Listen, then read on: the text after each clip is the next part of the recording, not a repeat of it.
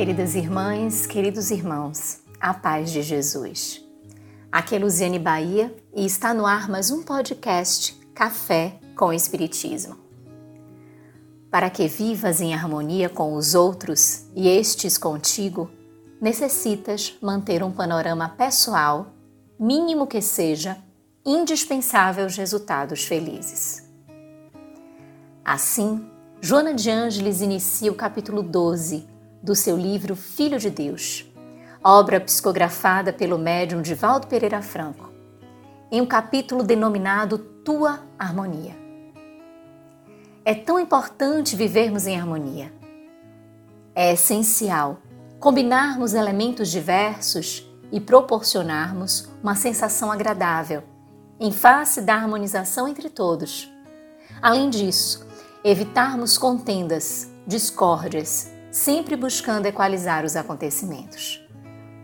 Em verdade, é vivermos bem, a partir da consciência de cooperação, em abdicarmos aqui, concedermos ali, aparando arestas e promovendo a convivência saudável e tão salutar. Nestes dias de pandemia, sabermos ajustar as nossas ações com as ações dos nossos irmãos é estarmos participantes na construção de momentos melhores.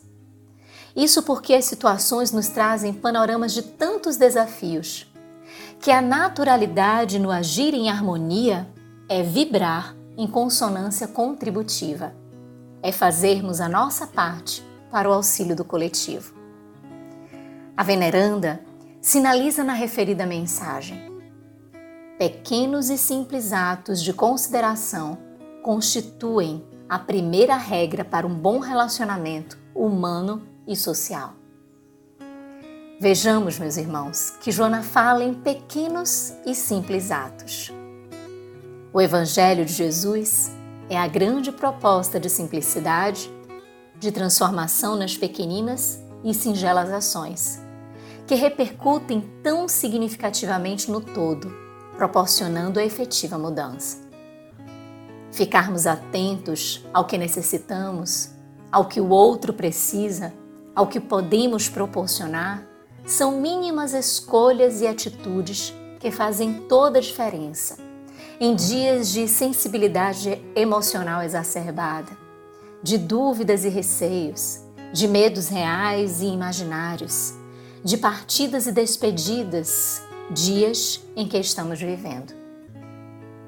Pensando nas lutas que empreendemos na vilegiatura carnal, propõe a benfeitora em um convite de assertividade.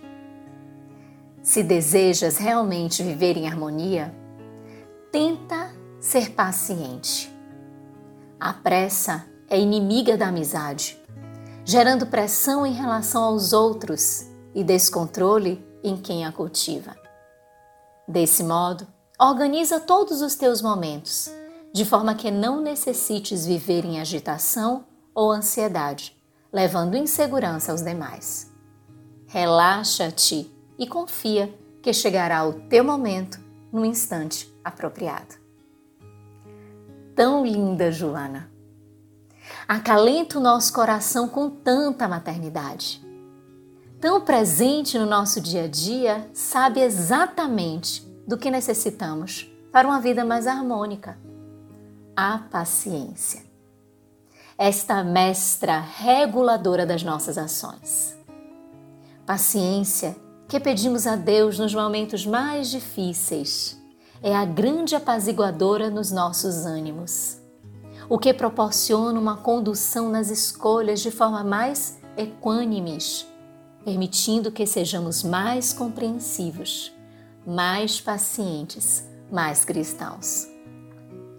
Ouvimos mais, pensamos mais, ficamos mais predispostos e com serenidade atravessamos as contendas, vencendo os obstáculos internos e auxiliando na construção de um mundo mais pacífico. Diz a veneranda ainda nos aconselhando a harmonia. Sê caridoso. Todos necessitam de ajuda. Usa a tua palavra para levantar os ânimos debilitados, estimular as novas lutas. Não critiques, nem leves ao ridículo a ninguém, nem mesmo quando em tom de brincadeira. Reparte gentilezas de acordo com as necessidades de cada criatura. Um coração caridoso é uma ilha onde a felicidade reside. Não estamos aqui para julgar, estamos aqui para amar. E conjugar o verbo amar é conceder oportunidades, ensejar o crescimento, a beleza, as vitórias. Sermos caridosos é semearmos a gentileza, espalharmos a esperança e vivermos com toda a fé que o nosso coração possa abrigar, para que através dela não haja espaço para o desânimo e a tristeza pertinazes. Por fim, mas não menos importante, Joana nos recorda uma lição ao coração: ser amoroso. O teu amor deve alargar-se e não restringir-se, diminuindo o campo de ação. No mundo carente, toda baga de amor é como raio de luz, dissipando a treva e apontando o rumo. Rompe os teus bloqueios, teus receios e limites, e deixa que o amor te conduza, fluindo de ti para os demais. Cooperando e confiando no bem, tens a diretriz para a tua harmonia em relação a ti próprio e a todos os demais. Fica então, meus irmãos, o convite. Sermos pacientes, caridosos e amorosos. Sermos harmônicos. Para um dia sermos pacificadores. Como disse Jesus, sermos chamados filhos de Deus. Com gratidão imensa no coração, um grande abraço e até o próximo podcast Café com o Espiritismo.